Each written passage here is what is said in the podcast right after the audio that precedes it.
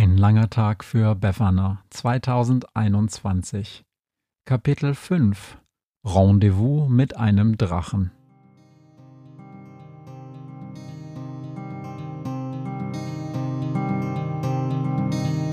Wenn der Wind einsam durch die Straßen fegt, wenn die kalte Nacht sich auf die Häuser legt, wenn in Fenstern Weihnachtsschmuck ins Dunkel scheint, dann sind Befana und ihre Maus nicht weit. Wenn die Turmuhr Mitternacht geschlagen hat, stürzt die Hexe sich mit dem Geschenkesack auf nem Besen mutig in die Nacht hinab zu den Wesen, die ansonsten niemand mag. Weihnachtshexe Befana ist für alle Monster da. Alle Ratten, Kakerlaken, Geister, Spinnen, Feuerdrachen, alle unsichtbaren Ungeheuer, Zauberzeitmaschinenbauer freuen sich schon das ganze Jahr auf den Winterwind, denn der bringt deine Weihnachtshexe namens Befana. Denise hat hoffentlich schon bessere Tage gehabt, denn heute ist ihre Laune wirklich keine Werbung für die Gattung der Tatzelwürmer. Nun sind Tatzelwürmer nicht gerade für ihre ausgleichende Persönlichkeit bekannt, aber das Exemplar mit dem Namen Denise toppt ihren zweifelhaften Ruf noch einmal deutlich.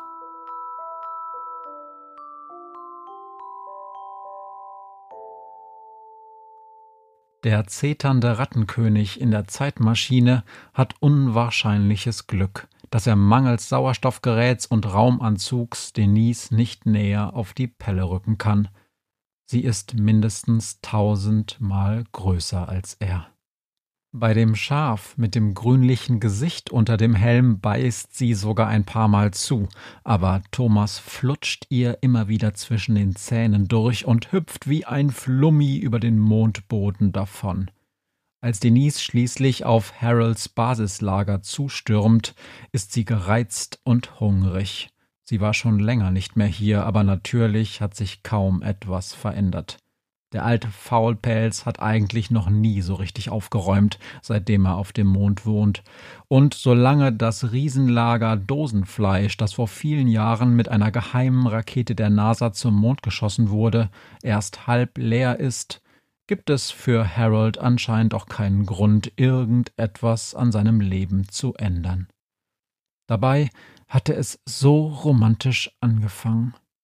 Denise erinnert sich noch gut, wie sie damals völlig ausgelaugt auf diesem staubig weißen Ball angekommen war und zu ihrer großen Enttäuschung feststellen musste, dass dieser Mond keinen heißen Kern im Inneren besitzt.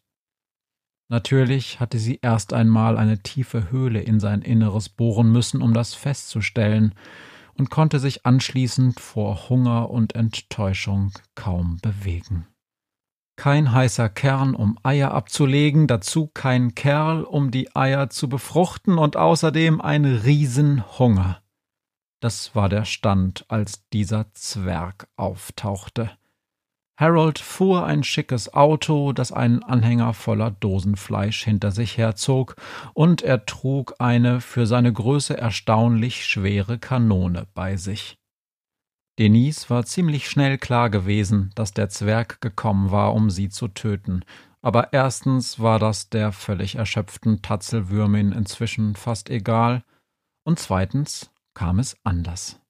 Er schoss nicht, er setzte sich mit geladener Kanone vor sie hin und wartete und als sie einfach nur so liegen blieb, stand er schließlich wieder auf und begann, eine provisorische Basis aufzubauen. Im Prinzip stapelte er einfach nur einen Teil seiner Corned Beef Dosen in einer Pyramide aufeinander und stellte darüber ein Sauerstoffzelt auf.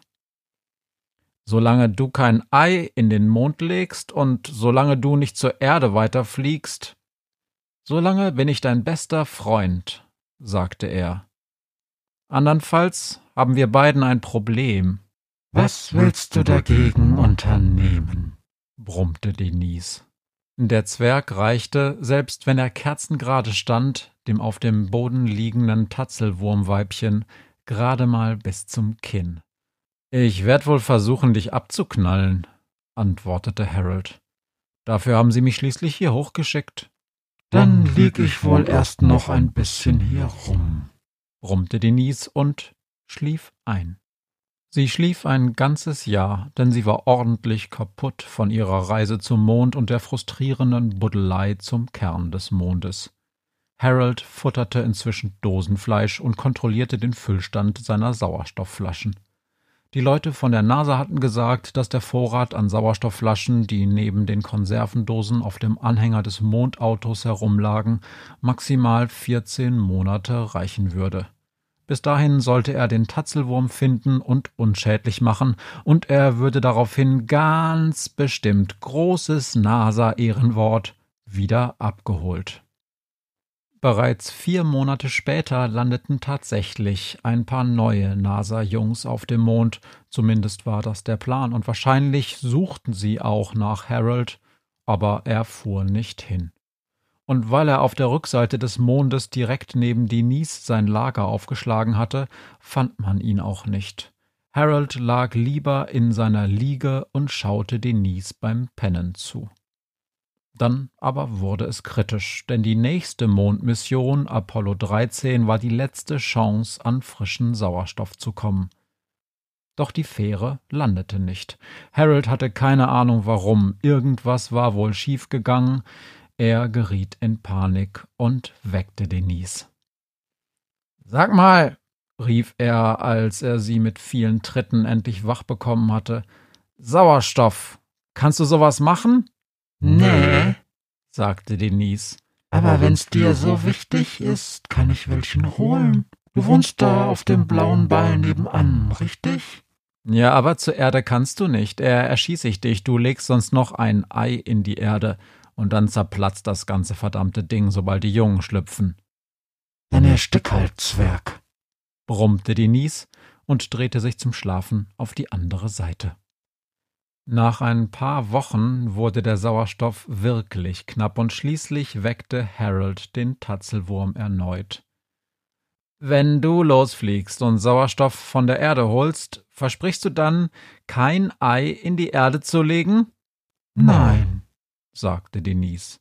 Aber solange ich keinen Partner finde, kann ich sowieso keine befruchteten Eier legen. Also versprichst du's? Nein, sagte Denise. Warum sollte ich? Du willst ja was von mir. Na dann eben nicht, blaffte Harold. Genau, brummte Denise. Und erstick bitte leise, sonst wächst du mich wieder auf. Es dauerte noch drei Tage und Harold musste die vorletzte Sauerstoffflasche anbrechen. Okay, schrie er, bitte flieg hin und hol Sauerstoff und du musst auch nichts versprechen. Ich könnte dich auch einfach mit zurücknehmen. Auf deinem Ball kannst du doch viel besser atmen. Nee, bloß nicht. Da muss ich wieder irgendwelchen Generälen irgendwelche dusseligen Gefallen tun und Gemüse essen und Zähne putzen. Der Mond ist viel besser. Aber du könntest mir noch ein paar Konserven mitbringen. Mach ich, sagte Denise. Eine Bedingung. Du heiratest mich und befruchtest meine Eier. Aber dann schlüpfen ja doch kleine Tatzelwürmer und sprengen die Erde. Tja, sagte Denise und zuckte mit den Tatzelwurmschultern, so gut das mit Tatzelwurmschultern eben geht. Ich könnte ja warten, bis du friedlich und ganz von allein gestorben bist, und was dann mit deiner Erde passiert, ist eh nicht mehr deine Baustelle. Ich werde Millionen Jahre alt, die paar Jahre machen mir nichts aus. Das klang fair, fand Harold, und so machten sie's. Denise flog zur Erde, verwüstete ein geheimes Militärlager der NASA auf der Suche nach Sauerstoffflaschen und Dosenfleisch und kam mit einer ganzen Ladung Zeugs zurück auf die Rückseite des Mondes. Als Harold bemerkte, dass Denise immer noch schmatzte, als sie von der Erde zurückkam, musste sie etwas kleinlaut zugeben, dass sie auf der Erde vor lauter Hunger kurz vor dem Abflug das gesamte geheime NASA-Militärlager aufgefressen und zwei Tankstellen geplündert hatte.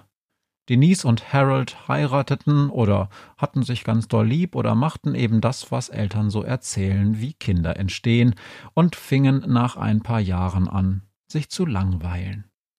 Harold lag nur furzend auf seiner Liege herum, Denise hatte nach weiteren zehn Jahren genug geschlafen und fing an, mit hydroponischen Gartenbau zu experimentieren. Irgendwann hielt sie es nicht mehr neben dem stinkenden Zwerg aus und sie zog an den Rand des Aitken-Kraters. Das Mondauto nahm sie mit. Einfach nur so, damit Harold ihr nicht hinterherkommen konnte aber dem war es eh egal, solange der Anhänger mit den Vorräten und dem Sauerstoff in der Nähe des Camps blieb. Viel sahen sich die beiden also nicht mehr in den folgenden Jahren, und dann tauchte diese ratternde Maschine mit ihrer seltsamen Besatzung auf, kurz nachdem sich Denise mit einer Ladung selbstgezüchteter Mammutbäume aus dem hydroponischen Garten übel den Magen verdorben hatte. Denise hat an diesem Tag also richtig miese Laune und beschließt, nachdem sie das Pastorenschaf schon nicht erwischt hat, alle anderen aufzufressen, die bei Harold im Zelt herumstehen, inklusive Harold. Einfach nur so. Das wäre zwar gegen die Abmachung, aber sie hat keine Lust mehr auf das langweilige Leben auf dem Mond. Eigentlich ist sie vorbeigekommen, um Harold genau das zu sagen. Natürlich spürt sie bereits, wie sich tief in ihrem Leib ein Ei formt, das einen gemeinsamen Nachkommen des Erzsoldaten Harold und ihr selbst enthält. Aber was hat das mit Harold zu tun? Er ist doch der Vater, denkt sie, also im Prinzip der nützliche Idiot, der seine Rolle bereits gespielt hat. Man könnte vielleicht den Eindruck bekommen, Denise sei eine fiese, berechnende Tatzelwurm-Lady, und so ganz falsch läge man mit dieser Einschätzung nicht, jedoch sollte man bedenken, dass Denise nur das zweitschlimmste Wesen auf dem Mond ist. Harold rülpst noch einmal laut und deutet durch das Panoramafenster des Zeltes auf den heranstürmenden Tatzelwurm. Ihr wollt nicht mehr hier drin sein, wenn sie hier ankommt, sagt er. Abmarsch zu eurer Flugmaschine, fix! Dann richtet er sich leise stöhnend von seiner Liege auf, zwängt sich in einen schmuddeligen Raumanzug.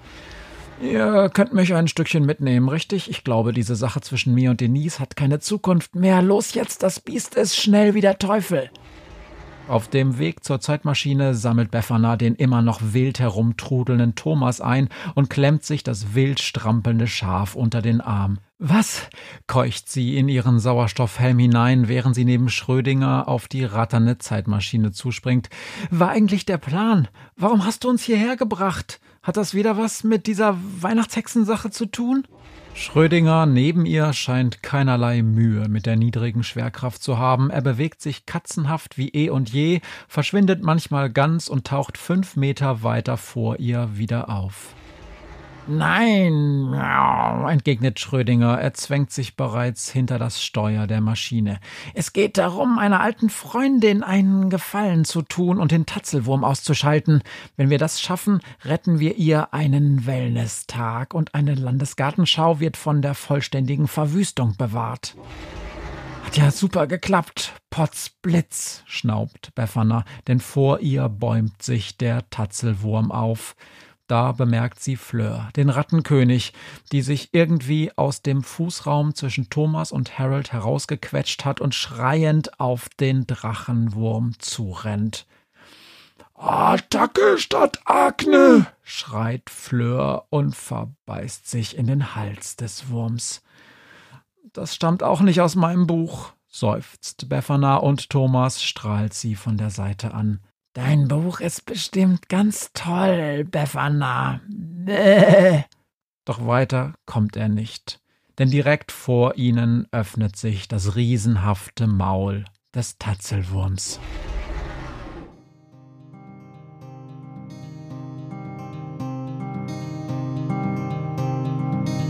Hört, was mir heute Morgen widerfahren ist eine Krähe sitzt auf meinem Fenstersims und sie krächzt von Weihnachtshexe Befana, die sie hoch am Himmel fliegen sah.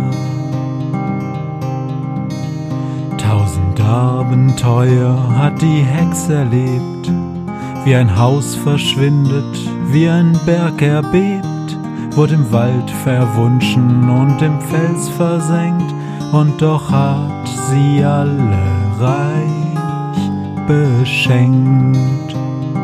Weihnachtshexe Befana ist für alle Monster da, alle Ratten, Kakerlaken, Geister, Spinnen, Feuerdrachen, alle unsichtbaren Ungeheuer, Zauberzeitmaschinenbauer freuen sich schon das ganze Jahr auf den Winterwind, denn der bringt eine Weihnachtshexe namens Befana.